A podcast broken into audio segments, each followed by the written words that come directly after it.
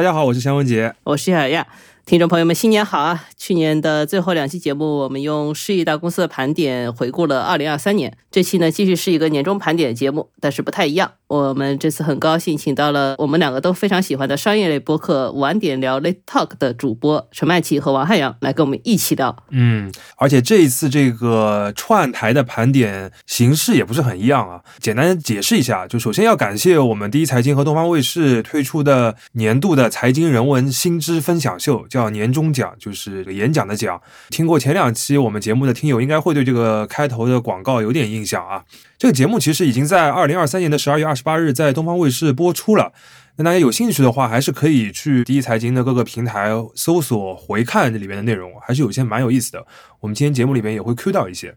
那么这次年终奖呢，它就和很多的播客合作，想来聊一聊过去一年我们经历的一些财经啊、商业生活方面的一些内容。呃，所以就促成了商业就是这样和晚点聊的这次串台。然后整个这些播客的系列的话，也会在小宇宙上面有一个专题，大家去搜索“二零二三年终奖”的话，也可以搜得到。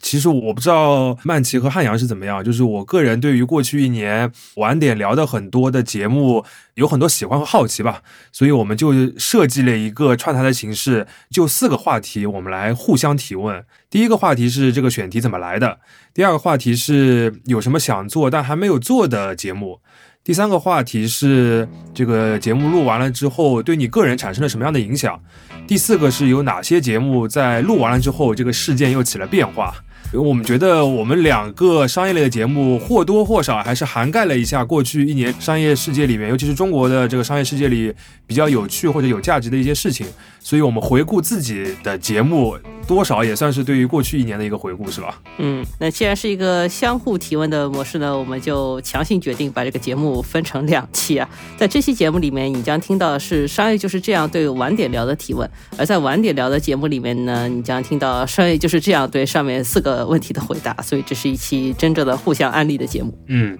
那我们就直接开始啊。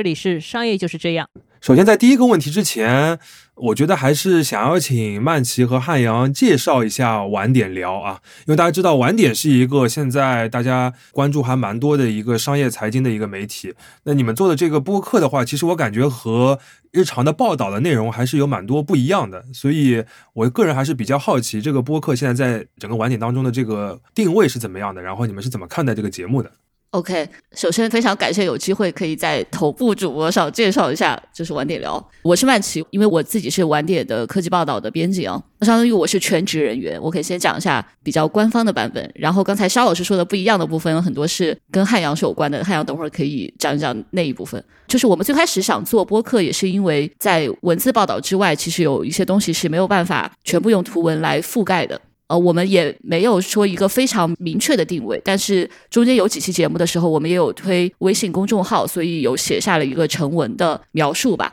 大概是说，在文字报道之外，用音频访谈的形式去捕捉商业世界的变化的潮流和不变的逻辑，还有这其中的人和故事。那这里面有几个关键词啊，一个是文字报道之外，就是我刚才说的，其实文字的逻辑它和对话还是很不一样的。另外就是不管是时效上还是话题的。类型上，我觉得有一些可能它更适合音频来做。然后第二个关键词就是用音频访谈的形式，因为对话也是提供信息量的。不过它还有一个和文字挺不一样的特点，就是对话这种形式本身也是人类最古老、最自然的一种交流方式。它其实是包含了更多的多义性和混沌的。然后这个可能在文字里是没有那么好呈现。以及即兴的对谈中间，我觉得他有的时候通过大家相互的追问和讨论，其实有很多灵光乍现，或者说让模糊的东西变得水落石出的这么一个过程。就可能在这个对话开始之前，参与对话的人对某一个事情都是有一个模糊的认知，但是没有那么清楚的表达或者想法。那这个对话结束之后，他反而会有一个更清晰的想法。我觉得这个算是对谈的一种魅力吧。嗯，我有个插问的问题啊，就是因为我们平时做采访的时候也是两个人对着，然后开着录音笔，然后做播客的时候也是两个人对着开着录音笔，你觉得有什么特别的差别吗？我觉得区别是在于，因为采访有很多类型嘛，有一类采访它有的时候可能就是比如说我这个采访的有二十分钟或者三十分钟，但我可能里面要的是一些关键的信息和表态，然后中间可能有些东西是一些博弈，你知道吧？就绕来绕去的这种，你最后要它那个关键的东西，呃，所以可能这种它就非常不适合让一般的听众去听啊。当然有有一类，比如说专访类的，我觉得它这个其实和播客是有一些相似性的。好，汉阳讲讲吧。你感觉贡献了晚点聊里面很多不是很像晚点聊的节目。对，就是我突然意识到，就是你们去年那个节目的年底是盘一盘公司嘛？那你这节目本质上就在盘我们呀。对，然后大家好，我是汉阳，对我是晚点聊的主播，然后也是晚点的特约撰稿人，然后自己也有几个别的博客，但就不说名了，因为很多也不怎么更新了。然后，因为我其实，在和晚点合作晚点聊之前。就晚点已经当时准备做节目了，所以很多人以为是因为我跑晚点这儿来写稿，所以晚点才做了播客。其实这是个误解，是因为我在接触晚点之前，晚点的确像曼奇说的，就有想做播客的想法了。然后当时是这样，就是晚点那个时候招记者，然后我寻思我是不是可以试一试，然后就给给晚点写了封邮件。然后曼奇正好收的邮件，然后他觉得我那个邮件吧是个正常人写的，把话说明白了，就是能把话说明白，应该是能写点东西，可以尝试一下。毕竟大部分人写不明白邮件现在。然后我来了，来了之后，因为我一五年做博客嘛，一五年当时和那个 Lawrence 做 IPN 的节目，然后我当时到晚点的第一反应就是跟晚点的人聊完之后，跟曼奇跟小婉聊完之后，我意识到他们有很多东西，这个。其实应该是通过音频更好呈现的，所以我就做了个 PPT，然后我去给晚点，我就讲为什么晚点应该做节目。然后当时我拿我自己的节目数据说的嘛，就是我的其他几个节目有几个比较有意思的数据。第一个是我百分之七十的听众来自于这个节目播出一个月之后，然后另外一点是这个节目如果短于四十分钟的话，会受到明显的听众们的不喜欢，他会说你这节目太短了，我这一周指望听你上班，然后你这第一天还没到公司就听完了。所以当时我和晚点聊的就是。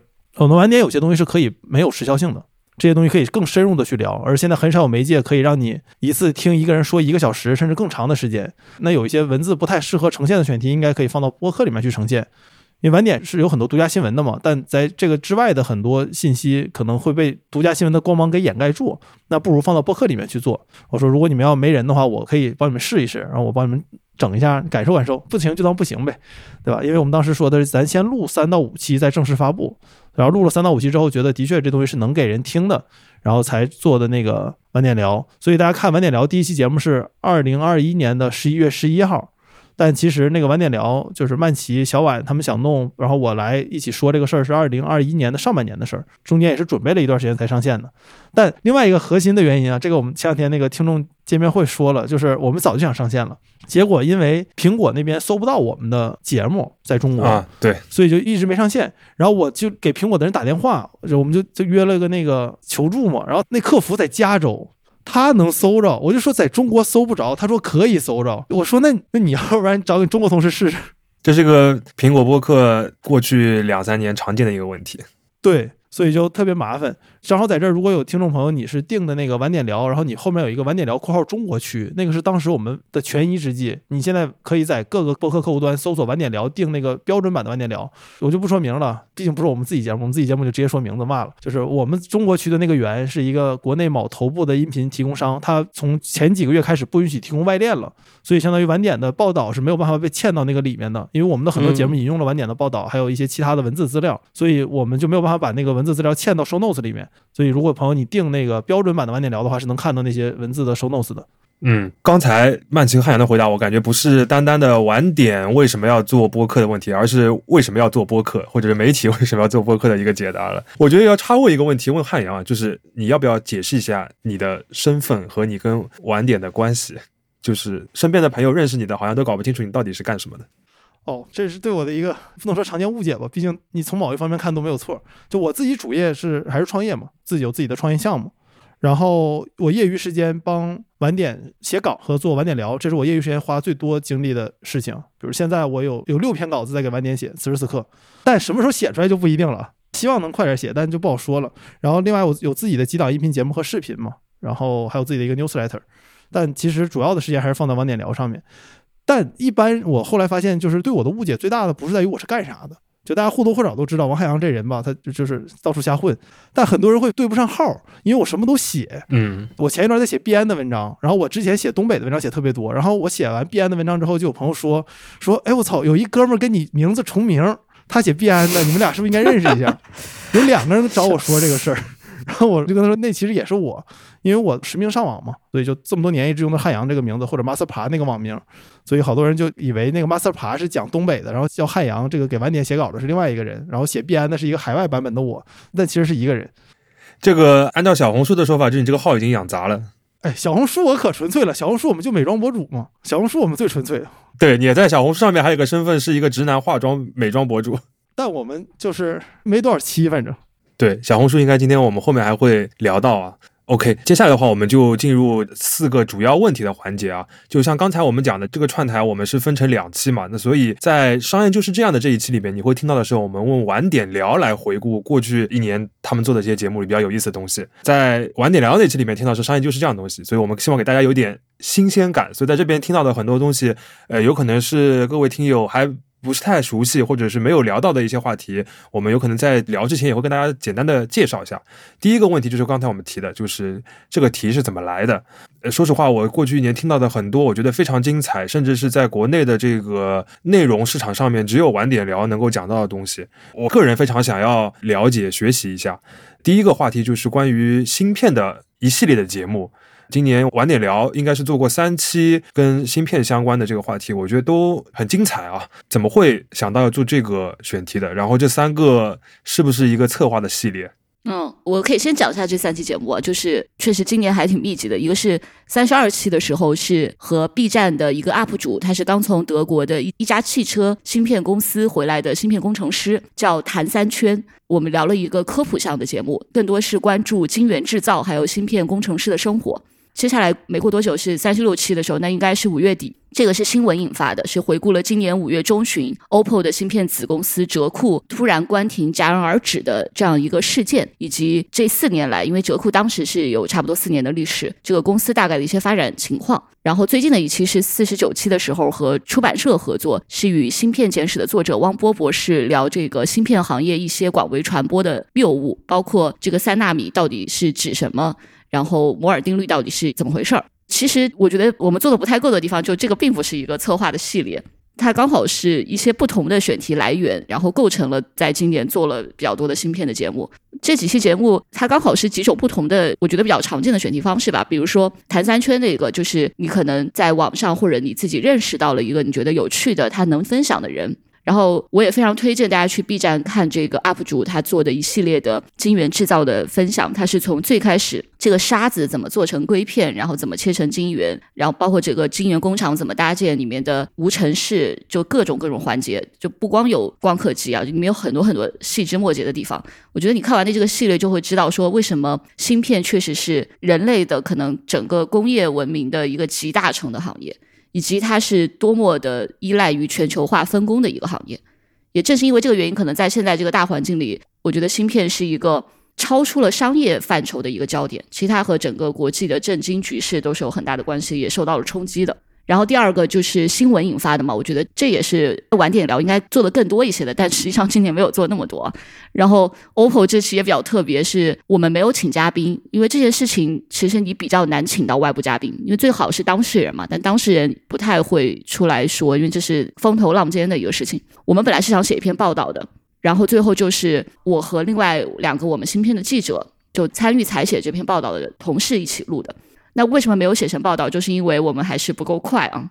对，虽然我们叫晚点聊，但是我们在追求新闻上还是要快的。因为很多新闻，当你过了一个时间发布的窗口期之后，因为各种原因，其实你就不太能发了。嗯，这个我想你们肯定也是非常了解这种情况的。所以最后就是把它录成了一个音频。那最后这个书的这种方式，就是当你开始这个节目转起来之后，就会有一些合作找到嘛，然后有些内容合作，书确实是比较多的一个来源。反正总结而言，我觉得为什么刚好会有这么多芯片，就是因为芯片其实是科技商业领域非常重要的一环，但它确实是现在这个环境里面文字报道不太好展开的一面啊。对，这个其实这两年会感触比较深吧。道理来说，芯片其实是一个就是我们比较正常的产业，应该可以是正常报道一个产业，但它现在确实牵扯到了很多商业以外的东西，包括我印象其实最深的是 OPPO 的那个公司折库的突然的。这个关停的这个事件，对，当时对我呃，应该是对于关注商业科技的媒体都非常的震撼嘛。然后，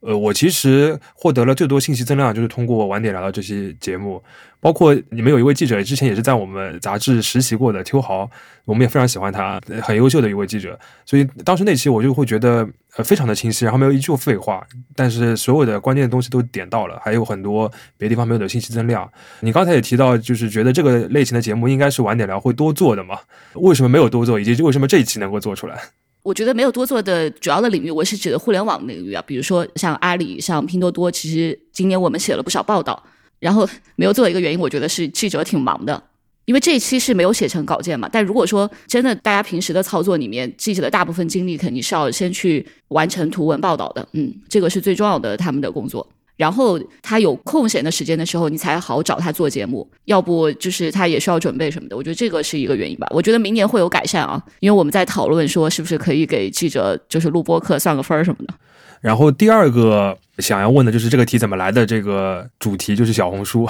岳老师可以聊一聊。呃，这个我来问吧。对，因为这个题是汉阳在发稿之前有把他的初稿给我看过，所以我相对别人更早一点点看到。啊，你是第一审片人是吧？没有没有，只是提供一些小小的参考意见，但我也不知道他有没有参考。但我反正当时拿到那个稿子的时候就觉得很神奇，因为小红书其实这两年已经是讨论热度很高的公司了，但确实对于它一直以来都没有特别系统或者说特别深入的报道。因为我们跟这个公司也接触过挺多次，就是觉得确实突破起来比较难。但是就是，哎，为什么是汉阳拿出了这么一个稿子来给我看？我当时就有点震惊。然后他后来其实刊发那个形式上面，他也跟我说过，就是他们想做很多图和很多字的结合体。但这个其实在中国目前的这个阅读市场上面是一个非常不受欢迎的一个模式。你就是你要么是很多图，要么就是一些字加上很多图。但他如果字数都到这么长的话，确实。是一个比较罕见，要不汉阳你自己讲，一下吧你为什么要做小红书这个稿子？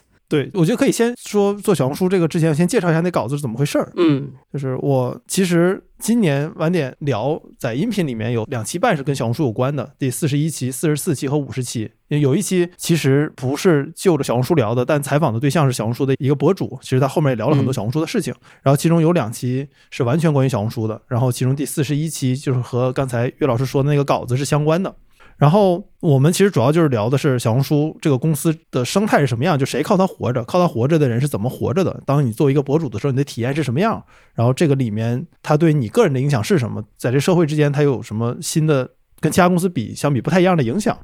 然后这个点其实和我们至少我为什么做晚点聊是有关的。就很多时候听众会觉得说，在这个里面汉阳讲的部分可能不是那么商业，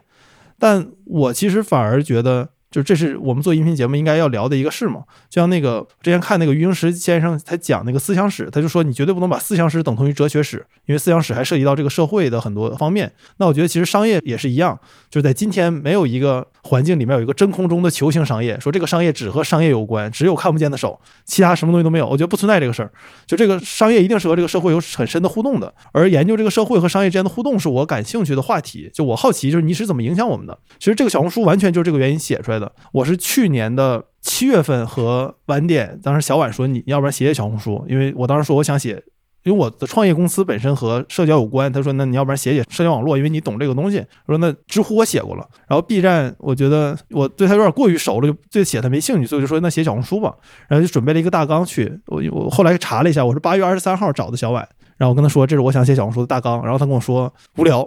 我想想的确无聊，有点没意思。然后我就就想，我不知道咋写，因为我其实不是小红书的 typical user，就我不是怎么用它在那段时间里头。然后后来我就一直放着，一直想。但是去年年底的时候，去年十一月份，我去上海和约老师观鸟，还有任宁他们，我接下来就从北京在上海住了一个月。然后我发现我去见的所有人，没有夸张，所有人都在聊怎么做小红书。没有一个意外哦，岳老师好像的确没聊怎么做小红书，但见的什么，比如说像财经系的主播曹宁，然后企鹅吃喝的志伟，就全都在聊怎么做小红书。然后当时我意识到这个事儿我们在北京不怎么聊，但是在上海如果大家都聊这个事情的话，这个事情肯定我应该关心一下。他应该比我想的要更有意思。正好那次在上海时间比较久嘛，就直接现场约了很多人，就说在做小红书的人，就就找他们聊，就看他们为什么做小红书，做小红书什么感觉。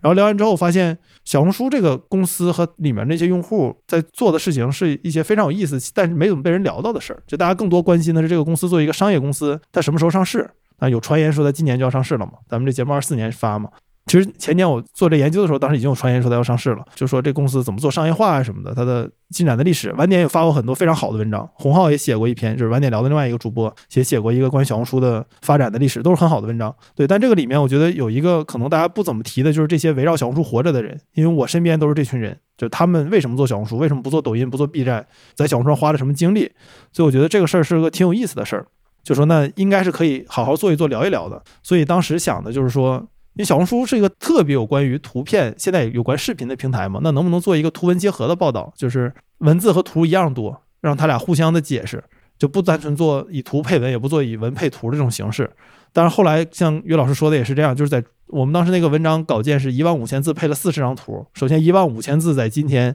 就不合适发到微信上。对，四十张图也更不合适，因为你那个很多号会有那个要求嘛。你稿费是图和文章是分开给的，都挺厚道的。但是图你不能超过多少张，因为它对一个稿费有限制。然后所以最后这个文章，因为它也不适合晚点发了，因为它变成一个特别个人的文章了，就是我怎么探索小红书的。就我为了当时研究小红书，自己开了个美妆的账号嘛，这是刚才聊到的那个，其实也是为了当时看看小红书是怎么做的，所以就弄了个美妆的账号。最后因为跟 T Magazine 的编辑 Kuma 关系比较好，然后他帮我发出来了，但他帮我改了非常多。那个我给岳老师看的版本还是他改之前的，他改之后那个我觉得的确比我自己写那一万五千字好了很多，而且删了很多我觉得非常啰嗦的话。然后那个文章发出来之后，我就在想说呢，有没有可能再做一个音频版本，把那个文章中不太好写的部分再呈现一遍。所以我就又用那个那个文章最后发的时候应该是八千字，然后我就用那个一万五千字的底稿又改了一个音频的版本，一半是我和那个一起跟我做这个文章的摄影师逸轩的我俩的一个对的交流，但其实也是有逐字稿，然后另外其中有一部分是我和采访对象直接实际的录音。比如说我采访仲青的时候，那个录音合成了一个节目，然后但那个节目出的时候，其实我没想它那个播放量能有特别高，因为实话实说，那个还是一个给文字写的稿子，就不同媒介之间是有区别的，所以有些听众说那个感觉像念稿，这个指责我是接受的，因为它的确是有一个文字稿在底下，但是那个文章到最后那个播放量还比我想的要高不少。所以我觉得可能大家也是对小红书的确挺关心的，然后在那个过程之中，其实我还采访了小红书的博主，然后有些博主非常健谈，也非常好聊，所以就跟他们录了音频节目。但是当时想的是，就别连着发吧，中间穿插点别的，然后就一直拖拖拖拖到后面才才发出来。因为当时还有一个特别尴尬的点，就是我在发第一个关于小红书文章的小红书的那个播客的时候，正好赶上小红书做投放在播客里面，所以有非常多的人以为我那是小红书的投放。尤其我前半段我是在介绍小红书，我没有把我的一些批评讲出来，所以很多人就觉得说这又是一个投放，就没听了。所以当时也想的是，那下一期采访博主那个我就先别着急放了，就等一等吧。其实挺对不起那个博主的，因为我俩约的发布时间和最终发布时间差了半年的时间。但那期他聊的挺好的。这个事情有一个离谱事情，我插播一下，就是他那期节目发出来以后，有一些小红书的朋友来问我，这是哪个部门的投放？对，是，哎呀，别提了，我那个文章发的时候，就有个人给我截了个图，说他他恭喜这个小红书发了这个软文，就投放到 T 还挺好的。我当时感觉是我写了个什么东西，怎么能被人当成软文啊？朋友们，这就是对于内容创作行业常见的误解啊。这个是最痛苦的，就是你吭哧吭哧写了一个你觉得还非常客观的，然后非常真诚的一个东西，然后人家说这个东西多少钱？对，哎，但这点反而我就可以展开多说一句，就是在今天在中国，像曼奇刚才聊的，报道商业其实是个挺难的事儿。就是一个公司有各种各样的原因不愿意让你聊它。假设我真的是晚点的全职记者，可能我不能这么说，但我介于我是一个编外人员，我可以替记者们诉两句苦。就是很多朋友会觉得说，你为什么不报这个公司？为什么不说他这一点，不说那一点？在中国，我们今天不管是我做播客也好，还是写文章也好，写一个公司都是非常难的事情。它有非常多你不能碰，他不愿意让你讲的地方。你讲，你但凡夸一点，别人会觉得你是软广；你骂一点，就是他的粉丝会觉得说你你是收了别人的黑钱，或者说你不客观什么的。所以你想保持一个中间那条线，就是我就把我的感受实实在在的说出来，在今天是一个奢求。所以小红书那样的文章出来之后，大家的默认习惯就是，既然这个文章骂的不狠，那它应该就是一个软文。很多人会有这种感觉，对小骂大帮忙嘛，小骂大帮忙是吧？但你也不能指责读者什么。因为的确，在今天你看到了很多文章，就是奔着小妈大帮忙去的嘛。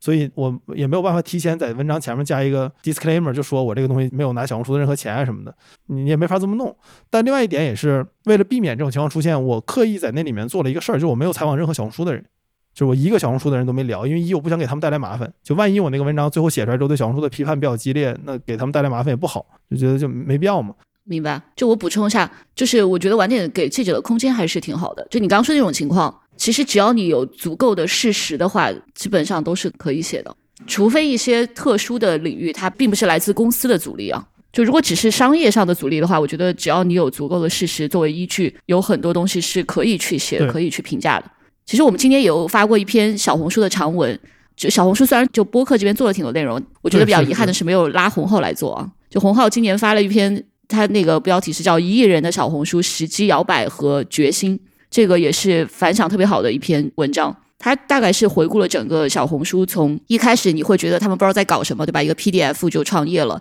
可能中间有很多摇摆，比如说也做过电商，做过什么，然后到这个社区的氛围慢慢形成，到他现在成为可能一批中腰部的互联网公司里面，你能看到它少有的势头是向上的这样一个公司。其实整个互联网行业最近两年也比较多的挫折嘛。里面也是涉及到很多评价的，我觉得确实关键是你要有足够多的事实。然后播客这边我觉得特别好的是，跟我们平时的报道，它确实有一个互文和补充。比如说洪浩写小红书这篇，它还是一个非常经典的商业公司报道的操作，它这个里面可能会踩到很多前高管，然后曾经在那里工作的人，他的投资人，包括广告客户这样的人。然后播客这边其实有很多是从里面生态社区里最重要的一群人，也就是博主的这个角度去还原这个公司不同的面向。嗯，我觉得小红书这家公司也是，我们后面还有问题也会聊到它，就是今年会这么受关注，包括你刚刚说的那个投放和你们没有被投放，还是年终的事情，年末又有一波，对吧？人家会讨论到这个问题，后面我们还会再讲到。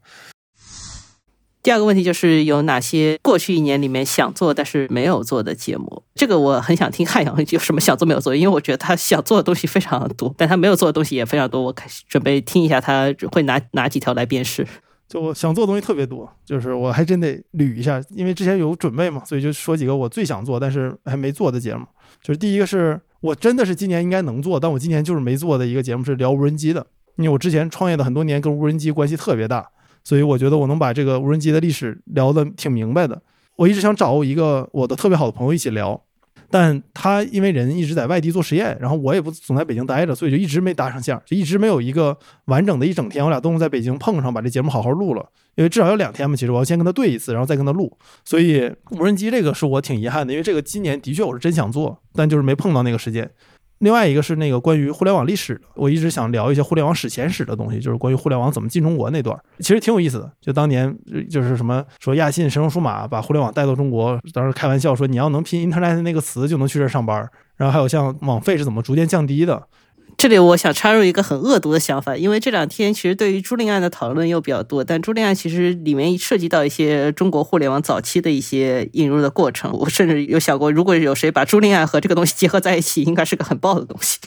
就是可以说是中国发出的最早的一批 email。哦，对你给我提了个醒，谢谢岳老师。但这个就是你要做的话，你一定要花特别多功夫去做考证嘛。就是谁当年真正做了什么？因为它不像是观点性的节目，这种历史性的节目，其实就得按做学术的标准去做。就你要保证每个东西都有出处、有来源的，然后有 double check。那这个需要花非常多的时间，所以我也不敢保证说我今年就二四年有时间做，但我是想做的。然后还有两个想做的，一个是关于东北经济产业的节目，因为最近半年聊东北节目特别多，而我在网上大部分人知道我就是我在聊东北，但我其实只聊过东北的历史和古建筑什么的，但其实没有聊过东北的产业啊什么的这些事儿。其实那个我是一直想找人聊的。但我的原则就是聊东北的节目，我只在东北录，所以可能等我二四年什么时候回到东北的时候，我找一些嘉宾来聊一聊。然后最后一个就是我们节目有一个常见的、经常出没的嘉宾，就是仲青嘛，他其实特别会聊商业，所以我就希望今年能不能抓他聊一聊更多关于商业有关的节目，甚至有可能考虑做一个付费的系列，就比如我曼奇和仲青一起聊商业的一些内容。这是汉阳自己想的啊，没有跟我们商量过，还。啊，那超期待！就说实话，我感觉重青叫做他是没有做一档专门的商业节目，但是我觉得中文播客领域关于商业最好的一些内容都是重青做出来的。是的，当然你如果抓他的时候，你也可以催更一下他正常的节目能不能再给大家更新一下。是的，哦，不在场是吧？我问过他，我说你当年为啥做这节目？他说因为当时没人关注，听的人少，所以就做了。我说那你现在不做是因为听的人多了吗？他说是。但是不战场去年被删掉了很多节目嘛，我非常期待他搞一个不战场，痛骂一下这些唱片公司。是这个可以让他自己来说。对，然后但今年是想找他多聊一些商业的节目，看能不能弄。因为我俩现在一个工作室嘛，我就经常看他怎么做节目的。他做一个节目太努力了，就是需要花非常多的时间研究。这节目在他那就不能有任何拉胯的地方。所以我觉得，如果我没有一个季度的时间，就说这一个季度我就只给你做这一系列节目，我应该不会考虑启动这个事儿。啊，但我觉得非常非常期待啊，非常期待。就是二四年做不出的话，二五年还是可以做一下，好吗？对，或者做一集也是做嘛。嗯，保持长期的期待。嗯，万奇有什么想做但是没有做的节目啊？其实跟刚才说的是相关的。我是觉得整个晚点聊应该和就我们平时主号的报道有更多的联动吧。就我觉得有几个重点的互联网领域，我们今年跟的比较多的，包括阿里、拼多多，其实是可以做更多节目的。我们最近有发一篇文章，是讲低价、极致低价与拼多多。这篇我觉得也是反响比较好，因为其实拼多多这个公司，大家会觉得它已经被报道的很多了。然后最近它在这个美股的表现也特别好嘛，资本市场也特别关注。但实际上能把这个公司的来龙去脉，以及我觉得它最核心的竞争力就是低价这件事儿写的非常清楚的文章，并没有那么多。这篇文章的摘要，我觉得它是很好的总结了对这个公司的一个洞察，就是不计一切做成一件简单的事。构建一个机制，让东西自然变便宜。拼多多的这个事儿，其实也和今年整个中国电商的大环境是有关系的。因为整个中国的电商今年都在搞低价，我觉得某种意义上他们都是在学拼多多嘛。最开始是被它冲击，不屑不屑拼多多，这个学习拼多多，对吧？成为拼多多，还没有到这一步，还没走到最后这一步。然后我看那个京东，它比如说也搞百亿补贴的时候。我就有一个非常有意思的发现，就是我都不知道京东搞过百亿补贴，他们之前就在做，包括京东自营，其实之前也是可以只退款不退货的，但是我都不知道，就说明它的效果并没有达到拼多多那种所谓心智，对吧？大家都喜欢说的心智。对，拼多多我觉得是真的占领了你的心智，它确实是围绕低价这件事情，把这个定位给执行到非常极致的状态。就说你，如果你做低价的话，它看起来好像是一个想法而已，好像是很容易被模仿的。但实际上，你要围绕它去做一系列经营的动作嘛，包括它可能商家的筛选也没有那么仔细。比如说，我们那文章里就写到，如果你要去卖这个阳澄湖大闸蟹，你在京东可能需要多少多少证，然后你在阿里是需要多少多少证，但是你在拼多多应该只需要一个证吧，就什么食品什么什么经营的一个东西。嗯，对，那个图我印象还是蛮深刻的。对，食品安全许可证那个非常的鲜明。对，然后它还有比如说很奇怪的营销方式，砍一刀什么的，然后便宜的物流，就拼多多很长一段时间里，它其实一直在用菜鸟的这个系统，就他根本不在乎说阿里是不是关注到他，他就是奔着他自己的目标，用他认为效率最高的方式去实现自己的目标，然后还有持续的补贴等等，它是一系列的动作。但可能这些东西如果阿里和京东要来学的话，因为它之前已经有一个体系了嘛。就他可能会，你又想学，然后你又放弃不了之前的东西，在这个中间就会很难受。我觉得这个商业案例真的还挺有意思的。其实今年可以和主号联动做的更多一些啊。对，拼多多我还是非常期待的，而且甚至我觉得拼多多有可能可以像小红书一样做，在播客里面有不同角度的实现，因为它这个低价这件事情已经不单单是一个公司的商业行为嘛，其实跟小红书一样，就是依靠这个拼多多生存的，或者说是经常使用它的人。也会发生很多的变化，看样可以再搞一篇像小红书一样的稿子。那我可不敢，不敢是吧？对，就是今年拼多多还有一个挺重要的事儿，是有一群商家在拼多多上反叛。你们对这事儿有印象吗？就很多人跑去买一堆东西，然后他们只退款不退货。嗯，而且他们充的都是拼多多自己官方的商店，或者说官方的人有关的商店。对他们其实就是在表达自己的不满嘛，因为他们被拼多多压榨的太厉害了。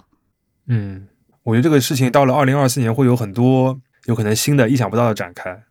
像一财杂志的同事，我们也现在非常关注这个事情，包括就是阿里和京东的这个反应啊什么的。这个应该是二零二四年一个很重要的一个主线，就低价会继续怎么影响零售了，不单单是线上电商了，对吧？其实线下也是一样。对，它其实还影响上游的这个供应链嘛，就各种生产小商品的这些工厂。而且今年。也可以看，我不知道，但我觉得晚点肯定是能报的，就是那个他们在美国的那个各种各样的竞争和挑战。因为我最近看了好多，嗯，对，最近我们有写一篇，对，三国杀，就 Temu，然后那个 TikTok 还有 Shin，对，那边挺好的，对，那个应该找记者也来聊一聊，对，那也是一个很大的故事。所以关键就是要算分儿啊，对，所以还是得算分儿，算分儿就是这样。又提到一次，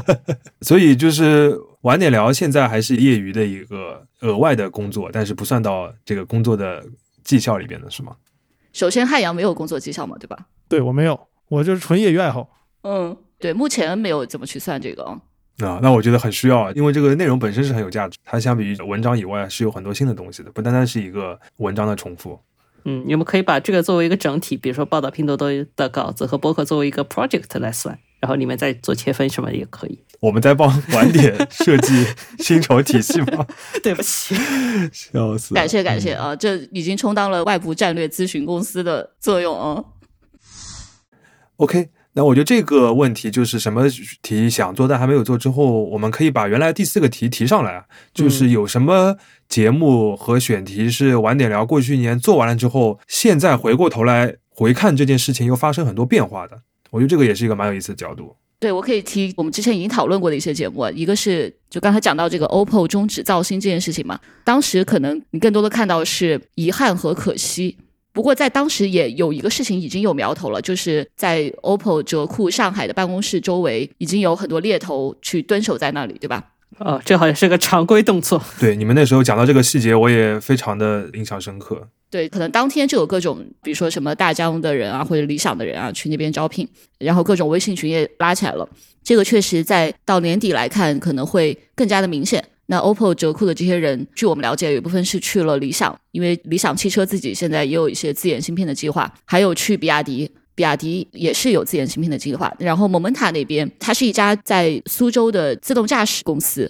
然后它主要是服务车企的，比如说像上汽自己的这个智能驾驶的系统就是 Momenta 服务的，它和比亚迪也有一些合作，和比亚迪有一个合资公司，然后这个公司它算是一个大的独角兽吧，它也成立了自己的芯片相关的团队，然后也是吸收了一些折库的人。其实折库当时有一群人，就是有一群这种技术 leader 出来之后，他们是有想过自己创业的。但今年的这个一级市场的创业环境不是很好，芯片设计这个领域在二一年的时候有很多很多投资，但到现在的话，其实相对已经比较低迷了。最后这个创业的计划，就据我了解，它应该没有继续下去。然后这些比较重要的人也是去到不同的公司。一个比较好玩的地方就是你能看到，现在这个是电动车的车企自研芯片，它接盘了手机造芯的计划，就背后我觉得也是一个商业热点和行业的轮替吧。比如说，可能五六年前，嗯大家在微博上最关注的，也许是雷军和余承东之间的，比如说相互 diss，然后那个时候可能是手机现，在还是他俩。对，现在还是他俩，对，现在还是他俩呀。就当年是因为手机嘛，嗯，然后现在是汽车换了一个产品不过现在 diss 的角色主角，我觉得也变化了。前段时间可能比较吸引人关注的是小鹏和余承东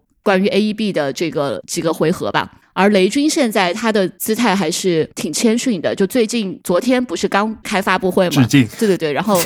Salute，这个发布会前后，哇，这个营销手段也是把我惊到了啊！就他们在好像中国的挺多这种城市的那种户外大广告、一些标杆建筑上，诚挚致敬某某，致敬了比亚迪、蔚来、理想、小鹏，还有华为。对，嗯，曼奇讲的这个故事，我觉得特别好啊。一方面是人才的一个流动，就是某一个行业的人才从手机转到了汽车，这个其实背后是一个钱的流动嘛，就是因为谁有能力招这么多高技术的人才，这个背后还是有很多财力和大的规划在的。第二个就是。就我感觉行业也就是在本身在变化，就是一方面汽车行业吸收了很多手机行业的人，一方面手机行业也在改变汽车行业，就是很多的作风或者说是对事情的判断，包括一些面上我们能看到的开发布会的方式啊等等的，越来越像手机行业了。对，汽车消费电子化了，这个确实是这几年挺有意思的变化啊。嗯，另外一个我觉得是不是也可以讲一讲你们这个美元基金那个题？其实你刚才已经讲到一些一级市场了，嗯，对，我们今年其实有两期节目是跟一级市场比较相关的吧。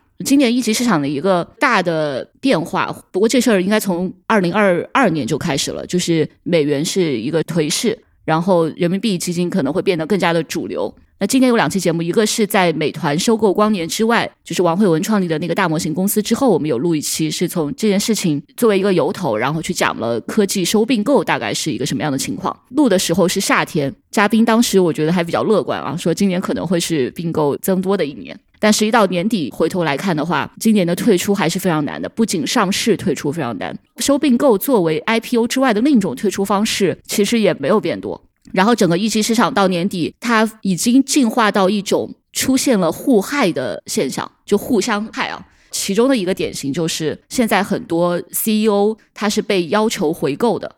这个汉阳可能知道，就因为你们创业嘛。有的时候，最开始的时候，你为了拿钱，他接受的一些条约、一些协议，并不是那么合理。他可能需要你，比如说承诺在某一年你要实现一个什么样的合格 IPO，它有时间的限制，有你这个 IPO 的目标市值的限制。如果你达不到的话，你就需要比如说公司来回购这些投资人投进来的股份，甚至有的时候你需要承担一些个人的就是连带责任。那到今年，其实你能看到很多创始人会有这个压力。因为这个其实晚点聊还有一期节目是和庄明浩的那个屠龙之术是串台聊的，然后当时我们在里面就直接摆了很多数据，就是有回购的，然后有这种连带责任的比例啊，这几年是怎么变的？那个节目大家有兴趣可以听一下。其实那个是从创业者的角度去聊，就是现在多难。嗯，然后一级市场还有一个值得关注的，就是我们今年还有一期是聊十月初的时候，美国总统拜登他是出了一个行政命令。它限制美国的资本去投资中国的三个前沿领域，包括 AI、量子计算，还有芯片和半导体。然后当时是一个比较宽泛的指导性的文件吧。然后明年二月的时候，它会出台细则。呃，今年二月的时候，它会出台细则。我觉得这个是到时候可能中国的一级创投市场值得关注的一个事情。嗯，因为我觉得一级市场这个事情还是非常重要，而且我不知道是媒体的环境发生什么样的变化了。就是感觉反而这些非常重要的变化没有像前几年就是呃创投热那么火热的时候大家关注那么多，但其实这个变化是非常非常剧烈的，就可以说是一个时代的切换嘛。不管是就是国内的这些，就从创业公司的角度，还是从呃是美元基金的角度，其实都是非常大的一个切换。但我感觉其实受关注的程度还比较少，我感觉是属于你们后续还可以有跟进节目的那种类型，是吧？对，其实我们编辑部有讨论，应该写写这个钱的流动的大的变化。确实，可能现在人力也不是很够吧。嗯，而且我觉得有可能边界怎么来写也要考虑一下，要仔细斟酌一下。就是对你这个整个主题啊、尺度的把握，以及现在其实确实比较难采访。因为当整个市场低迷的时候，其实投资人也并不是特别愿意聊。对，有很多问题其实是包括刚才讲到的一些回购的协议啊等等的，其实是很多年之前大家都会讨论的中国的这个一级市场，包括 A 轮的、B 轮的一些融资常见的一些问题吧，或者说是和硅谷的这个不太一样的一些地方，就这两年会明显的就是爆发出来，变成一个真的要实际面对的问题，我感觉还是蛮不一样的。嗯，不过我个人在这个事情上更感兴趣的可能一个小的点吧，因为这两年其实各地政府的钱进来都会更多，就是作为 LP 主体介入的话，我还个人蛮感兴趣，就是说这些新的 LP 主体他们到底是怎么去想事情的？我到现在好像没有看到特别好的报道，也很期待晚点做一做。那我感觉更难了，更难踩了这个题。是的，是的，但它确实是现在市场上重要的 LP 主体，如果说对这个东西有覆盖的话，会很有意思。这个我们可以分享一点点零星的信息啊，因为有时候会和一些创始人聊到，他们会讲一些，因为今年确实可能你去找地方政府拿钱是很多人的选择。那比如说，就是有创始人和我分享，他去到某三四线城市吧，然后看到的那个园区已经建得非常非常好了，花了很多钱，硬件条件非常好，但里面没有什么公司。然后这代表其中一种招商引资的心态，就是当地的那个区其实非常着急，需要在这个已经很好的硬件条件里面去填上公司的。然后他也讲到一个他的观察，就是说，其实中国地方政府还是愿意把钱投在看得见的地方，比如说我建起一个大的园区，我这个东西是跑不掉的，对吧？这对我来说，就算最后你来，这不能说我的不是有形资产。但如果对你把钱，比如说你也可以更多的给到公司，就比如说我给到人，我给到这个人才，我给到这些初创企业，但是这个时候你可能就要承担更大的风险，就他反而不是很愿意去投这种无形的东西。他更愿意投这种有形的东西，这是一类吧。就是你当地可能已经建了很多硬件了，你现在必须要有内容给填进来，他会很着急。然后另外就是像北京这种，其实北京地方政府反而给不了你什么资源的，尤其是跟比如说先进制造相关，如果有工厂啊什么，这个北京其实是比较难给的。长三角的话，这方面的优惠条件会多一些。如果他们想做一些集群什么的，以及今年有一个小事儿让我感觉到了地方政府对招商引资的这种急切吧，就是我们有一个系列叫“汽车供应链新军”，就是写电动化和智能化到来之后一些新的供应商的变化和崛起。然后其中有一篇文章发了之后，就有北方某省的一个地级市的某区经信委就联系到我们的记者啊。然后我们记者都觉得非常受宠若惊，因为他没有跟官员打过交道，然后他觉得对方还是比较了解行业的，而且态度也非常的好。最后是邀请他们有去当地去见面交流，包括也去看了就当地的一些产业吧。嗯，地方政府这个点确实是非常明显，这个也跟他，我觉得二零二三年更加加剧的各地的招商引资的竞争有关系。就我们也能看到有很多动作是之前有的比较大的或者说是比较强势的城市不太稀得做的一些事情，但今年他们也都会去做。包括你刚刚讲长三角的话，其实长三角不同的这个省市之间的在招商引资，包括在做政府为主体的创投的时候的效果也很不一样。那珠三角会更加不一样一点，所以这个感觉是又一个题了。就一级市场还是一个很大的领域。对，我觉得我们就是互相挖坑哦，互相挖明年的坑。对对对，在晚点聊那期就是聊商业就是这样回顾一年的时候，我们也挖了很多坑，在这边给晚点聊给那个曼奇和汉阳也挖了很多坑。嗯，哎，汉阳有什么就是觉得变化比较大的事件吗？我相对感觉和曼奇比没有那么深，是因为我做的很多内容，当时做的时候讲的就是这玩意儿应该它尽量没有时效，所以有时候我会对自己有要求，就是说我讲的这个东西能不能以后还能被听。而且因为我不是专业的记者，所以我的确在这方面我不擅长。就是一个新的热点出来跟，尤其是我在跟晚点合作之后，我意识到记者那个活儿还是挺难的。有时候说我写的一些主题是晚点记者不写的，是因为这个东西他们写的我写不了。就是小红书出事儿，我也想去跟一下，但我没有那个能力去跟。其实，对。然后我觉得第一个有变化的其实就是小红书那期，就是因为其实你说多久也就半年嘛，但小红书这半年发生的事儿可比上半年多多了。最开始先是做了一波投放嘛，引起大家关注，结果关注之后，最近就有这些舆情事件嘛，这这个咱就不细聊了。估计这个节目发的时候，这事儿还没解决呢。嗯嗯，确实是。包括觉得他们年终能够开一个，就是能够投放商业化这件事情，我觉得放在两年之前都很难想象，小红书能够自我非常认可自己的商业化。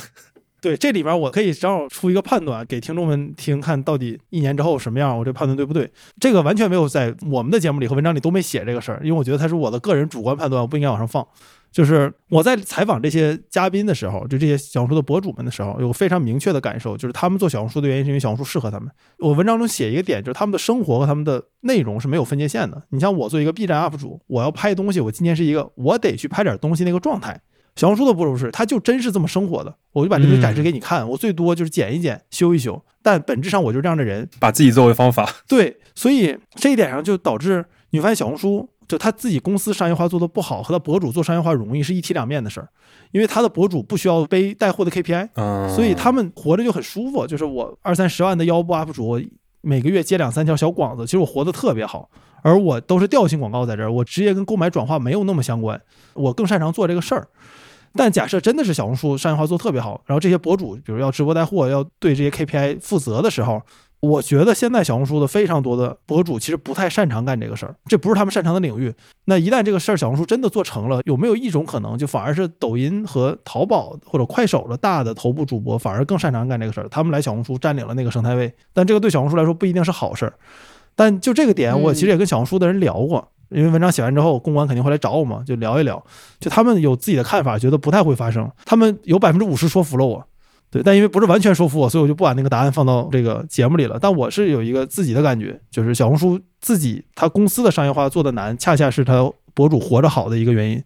哎，你说这个让我想到，就是我的同学，你的高中师姐，就不说真名了啊，就她在小红书上的名字叫海胆妈，她应该是可能八十万粉丝吧，她还算是挺大的一个博主。他就一直挺佛系的，因为十一我们一起出去玩了嘛，然后他就说小红书最近在推直播什么的，但他一直都没有决定说要去做直播这件事情，因为他觉得那个对他来说太累了，那可能不是他正常的，就你刚刚说的，可能不是他平时的那种生活状态的一个东西啊。嗯，这个会跟哔哩哔哩有那么一点点像，但是没有哔哩哔哩那么极端，就是这个 UP 主或者博主的这个工作方式的切换的问题。嗯，因为投入产出的感觉不一样吧？对。还是不一样，包括这个社区的氛围还是不一样的。对，现在我明年再写，估计就会写小红书直播的事，因为我觉得小红书直播可能和其他的不太一样，就他们至少试图做到不一样，就为了解决这个问题。但可能那是就是二四年的事儿了。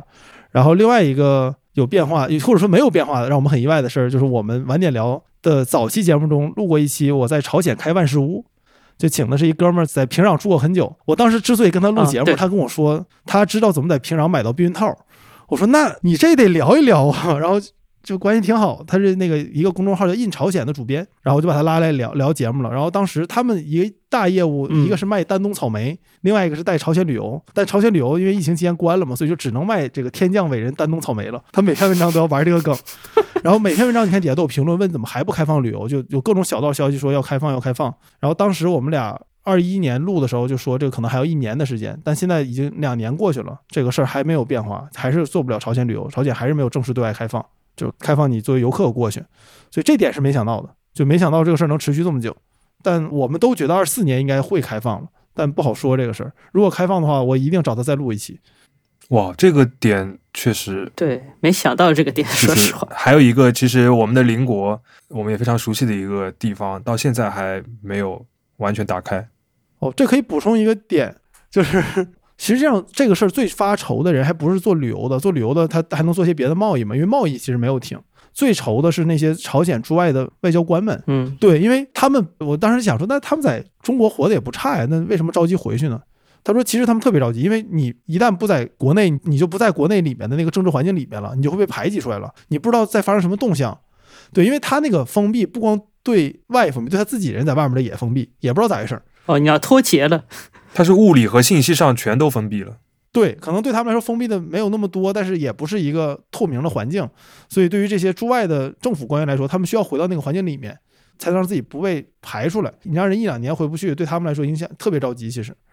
嗯，有点像日本的公司外派的人，希望还是能够回到总部的那种啊、感觉。我觉得有点类似。哇，朝鲜这个点确实没有想到，但我觉得这个也是非常稀缺的一个视角。嗯，虽然不是今年的节目，但是很有意思。对我希望二四年能跟他在朝鲜录一期节目。当年我俩是这么说的，但是现在也没有实现。可以，可以祝你成功。注意安全啊！祝你安全。那朝鲜挺安全的，除非发生一些不可控的事儿，那就不是我说了算的了。OK，那要不我们就进入最后一个问题，就是从个人的角度，二零二三年录了哪期节目，然后这个节目本身对你自己会有一些影响的。OK，我先说吧。呃，一个就是 OPPO 终止造星那一期，我觉得这个主要是形式上，因为这一次没有邀请嘉宾嘛，是晚点的同事之间自己录的。我觉得是你大概就是知道，如果我们自己录的话，是一个什么样的流程。虽然在此之后并没有有机会实践第二次啊，因为就我很难拉到别的记者啊。不过我觉得你大概知道这个事情是怎么做，就建立了一个初步的认知和信心吧，这是一个影响。然后另外有一个非常实惠的影响，就是刚才汉阳不是说小红书有两期半嘛？那其中有半期就是我们和一个前金融精英，然后现在她是小红书上的一个搞笑博主，叫 Finance Bro，哎，但她是个女生啊，她叫 Finance Bro，对，很有名。他会做各种金融梗图什么的。就有一次是我们跟他聊的，聊他的整个就是自己职业的变化呀，然后选择什么的。聊完之后呢，他有送我一个他自己做的周边产品，这个在小红书他自己的商铺里有卖，是叫 SVB 一元存款纪念，就是 SVB，对我解释一下，SVB 就是。硅谷银行。然后因为今年出了，也算是一个重要的商业事件吧，硅谷银行这个爆雷了。然后他曾经是在硅谷很多创业公司，包括很多中国的 VIE 结构的创业公司，都会选择把自己的钱存到这家银行。同时，这家银行有一个算是开创了一种产品，就是债权融资。因为你可以不用出让你的股权，呃，是专门服务这个创业公司的，对创业公司来说是比较友好的一种方式。它是在整个创投圈，不管是投资机构还是创业公司里都非常受欢迎的一个银行。然后它的暴雷就导致有很多，比如说一些美元机构的过桥的钱可能还在里面，或者一些创业公司 VIE 的钱他没有转到国内的，他还在里面。当时就很多人受影响嘛，所以这个帆布袋我觉得是有非常怎么说呢，黑色幽默吧，他是真幽默。你又要嗯、呃、理解一下才能 get 到。对，我觉得很有意思啊。就是一个深埋的梗带出去，如果有人能够认出来的话，会很有意思的一个东西。然后十一假期的时候就背着它出国旅游嘛，真的非常能装。笑死！可以，我觉得就是带到国外去会更加有效果一点。对，能装就是两个意思的，都能装。嗯，嗯，对，我也是有两个，一个是我们晚点聊有一个是讲水坝的一个系列，就讲在水坝和在非洲建大坝什么一堆事儿。然后其实第一期是一个我的单口，它原本是一个文章，后来那个文章因为过了时间就发不出来，这刚才聊的那个事儿，所以把它变成一个单口的节目了。但那个其实变得不是很成功，是因为它是个真的纯文字，然后我要把它想办法变成一个音频，这更多其实就是在念稿。我其实感觉也不应该总做这种事儿，偶尔可能做一次行。我要插播一下，这一期是我个人第一次听的晚点聊的，就是节目。然后，因为我平时在小宇宙上收听的话，我节目会调到一点一或者一点二倍速嘛。然后那一期就是自然打开了之后就是这个语速，然后汉阳它是自带一点五倍速，然后我是真的没有听清楚，一开始没有听清楚他在讲什么。中文听力测试，对对对，中文听力测试。然后之后我就把晚点聊这档节目的这个倍速调到了零点八，应该是零点八。嗯，对我今年的目标是说话慢。反正你在这一期节目里边好像没有实现。那 期节目是很多人第一次意识到小宇宙还有零点八倍速播放这个功能。然后那期节目特别有意思，就是它发出去之后，因为它跟一些时事事件是有关的，然后但当时也过时效了，就是收听量就是一个标准的收听量，突然有一天就开始暴增。就真是暴增，然后后来又突然有一天小宇宙推荐了，隔了好久之后，所以在很长一段时间里面，水坝那期节目是晚点播放量最高的节目，就晚点聊这个系列，就看着其貌不扬的一个也不长的节目，然后还是单口的，但播放量特别高，因为我往里面还插图了嘛，就后来发现那个图的外链坏了，其貌不扬，对，它真的是其貌不扬。当时我就想说，那我那个嘉宾我采访时候他人在非洲，我俩打了一小时电话，断了好几次线儿，然后中间有一次遇到条蛇。说那你回国的时候咱们录一期，所以回国的时候我俩就出门，我俩总开车出去溜达，就说咱就录一期，当时特别累，就说那就说录不录？我说那还是录吧，反正两瓶啤酒喝完就结束。然后录完之后反响也挺好的，但大家都觉得那期短，说那咱们再来一期，所以就今年下半年的时候又跟他他回国考试的时候又录了一期，然后一共录了三期关于非洲水坝、中国水坝的故事。然后那个就给了我一个特别深的感觉，就是有一些这种节目，就你你不能强求它特别完美。你不能强求他，你有特别好的时间，嘉宾什么什么都好。但是当那种嘉宾出现在你面前的时候，你就应该抓住，就去聊，不要指望说等到一个什么好的时机再去录。就是有时机，你作为一个主播，就是应该赶快抓住，大不了不发呗。那个给我印象特别深，因为我发现，就现在事后来看，就我做播客这几年，一些我自己特别喜欢的节目，都来自于这种体验，就是你别管，但是你有代价。代价就是很多时候这种节目你会觉得大家觉得你录的随意，录的慢或者声音甚至音质不太好。这个我尽量保证音质好，所以我出门现在都带着麦克。但有的时候。为了这个取舍，你还是值的，我觉得，因为你的下限是靠你的准备保证的，但上限这个事儿，当你抛弃了下限的时候，上限可以变得更高一些。对，所以我一直感觉我对播客的使命是尽量拉低中文播客界的下限。所以我的另外一档节目，我们就主打一个不剪辑、不降噪，八个人用一支麦克聊。对，所以把那个的经验拿过来，然后把那个去其糟粕，留其精华，留其精华放到晚点聊里面。大家是怎么回事？然后另外一个。对我自己影响特别大的一个节目，不能说影响特别大吧，但是挺有意思一个节目是那个我们聊 Chat GPT 那期，我和仲卿还有李如一聊，嗯，反响很大，是我们节目争议最大的一期。然后他就让我意识到，就我不在乎这事儿。我以前不太敢录有争议的节目，就觉得就大家骂我咋办，或者说就是这个事儿有人不同意怎么办？哎，汉阳，我觉得你有可能先要跟大家讲一下，你跟李如一和仲卿聊 Chat GPT 聊了些什么。哦，就我我是主持嘛，其实我不是主力输出的，但是我在撺掇他俩往外输出一些东西。他们其实主要就是在说 ChatGPT 对于创作的影响，就是这个事儿核心观点就是很多人认为 ChatGPT 能做脏活累活，然后创作者做剩下的创意性工作。那个节目的核心话题就是没有所谓的脏活累活，对于创作来说，脏活累活是你创作的一部分。就比如咱们要做一期节目，然后咱们看了十本书，然后发现前五本白看了。但是这个白看里面你是得到了一些东西的，你可能不知道这东西对你最终的结果有什么影响，但你不能说这东西是没用的脏活累活，你要抛走，因为咱们做创作都知道那就是创作的一部分，甚至那是创作本身，创作本身不是那个结果，是那个过程，所以就在聊这个事儿。但是因为当时 ChatGPT 特别火，就是很少有节目愿意花特别多时间聊 ChatGPT 哪儿不行，然后尤其是两个嘉宾，他俩不是科技行业的从业者，就会陷入就是有人说就俩文科生。或者说三个文科生聊创业，就聊 ChatGPT，聊自己不懂的东西，有点太这个恬不知耻了吧？然后对主播祛魅了，有人会留这种评论。我觉得这个是现在科技的话题常见的一个批评，就是觉得你不是干这行的，你凭什么来聊？尤其是人工智能，这个我觉得是对于新闻媒体一个常见的批评吧。对，但是我这边要爆言输出一下，我觉得越是这种和大家息息相关的科技话题，越是要有不懂的人来聊。就是不懂的人来聊的这个内容应该越多，因为这个跟跟你的日常生活相关。对，而且当我们说，比如编程是个技术，做 AI 是个技术，画画是个技术，那你得承认，就是写东西、采访、创作也是个技术。就为什么那个技术就有专家，这个技术就没有专家呢？这个技术就必须靠别的行业的专家来吗？但那期我就意识到，一是就是点评这个事儿对我影响没那么大，所以我可能敢于以后做更多有争议性的节目，就想开了。对，但就说回这个事儿啊，就那期节目中有一点感觉特别有意思的事情，是我特意没有在节目中说我任何的个人背景，因为我其实是做 AI 的，这么多年一直在干这个事儿，我不太认为在做播客的听众和主播里面有什么人绝对他能说他在 AI 这个行业的经验比我更多，因为我是落一直在干这行这么多年。但当时我做节目的时候想，我说这也太他妈自恋了吧！就你做节目之前，难道还要特东亚的做题家的方法，把自己的履历全说一遍吗？再聊这个节目？结果做完之后，就一堆人就说说你就是这个人没有人干过这事儿，不懂这个事儿。然后有人说我没有做过调查。就不点名了。有一个记者就写了一堆长串骂这个文章，然后在推特上，然后最后他的结论是我们这期节目没做好的一个原因是没有读过他写的一篇文章。我说咱不能这么自恋吧？就是我没做好一节目的原因是因为我没读你文章，不至于吧？而且我当时特别想回他一句，就是我说如果你真觉得你应该做调查，如果你觉得我们没有做调查，那你应该先调查一下这仨主播啥背景。你但凡做点调查，就知道我是干这行的，我并不是一个局外人来说这个事儿，所以就东亚的太东亚的，人性的太人性，过于东亚。所以有时候我有时候就在想，就是我做节目有些事儿，比如说不聊不说，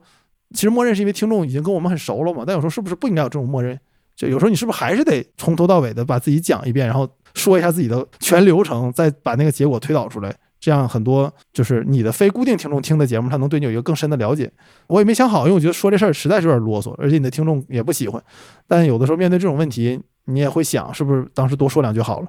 嗯，呃，汉阳刚刚讲这个事情，让我会想到一件事情，就是播客和节目的关系。我经常也会在商业就是这样，或者说是呃，我个人的就是和朋友做的边角聊里边，经常会看到一类评论，就是人家会觉得你是一个节目。所以你比如说主播的声音得要好，或者说你的普通话要标准，或者说你对于某某的表达应该是要非常的客观，没有这个个人的情感。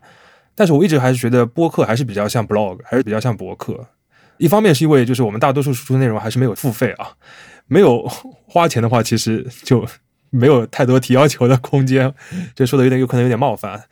第二点的话，我就我觉得就是声音这个内容的形式还是会和文字不太一样。就是它就算是我们在就事论事讨论一些事情，比如说汉阳你和仲卿和李如一来对于 Chat GPT 大放厥词，但我觉得大放厥词是一个在音频里边比文字里边更加有魅力或者更加能实现的一个东西。嗯，就是即使是我们在聊一个非常严肃或者说是呃门槛比较高或者说是有一些技术背景才能讲的一件事情，但是就是观点情绪还是很重要的。嗯。这个商业知识力这样里面可能会比较少啊，但是我们其实也不排斥。就如果听友们觉得 可以的话，我们以后也可以多一点个人的情绪。对，祝大家都能摆脱东亚大放厥词。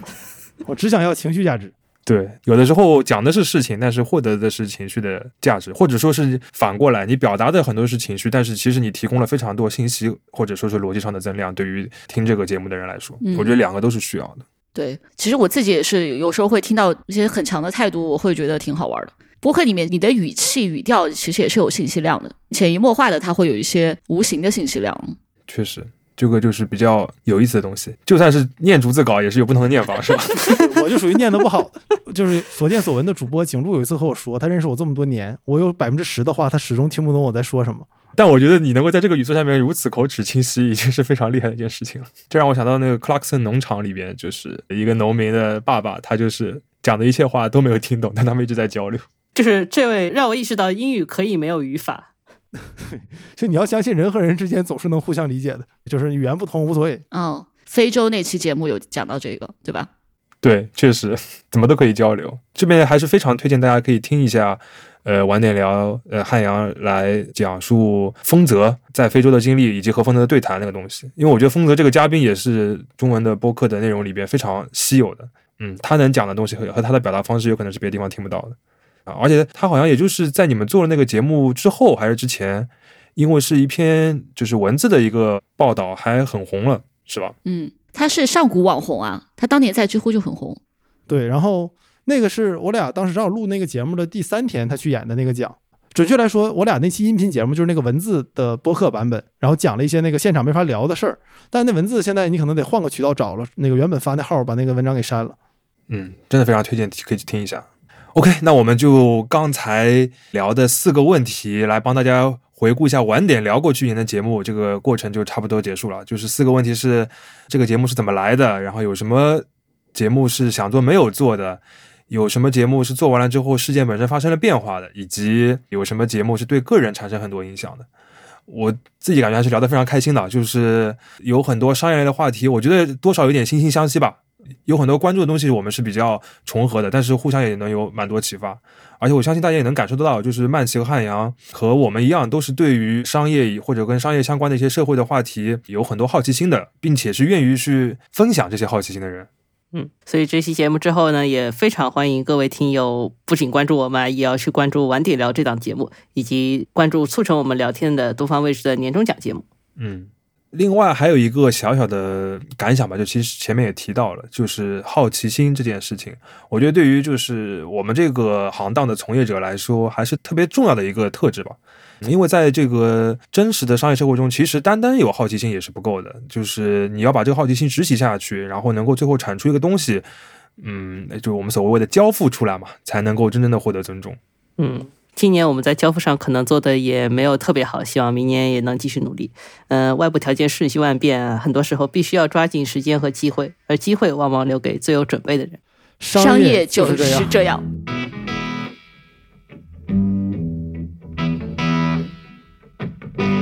感谢收听这一期的《商业就是这样》，你可以在各大播客平台收听我们的节目。如果喜欢我们，可以在苹果播客内点击关注。也可以在小宇宙平台给我们打赏，就会对我们很有帮助。期待你在各个平台与我们交流，下期见。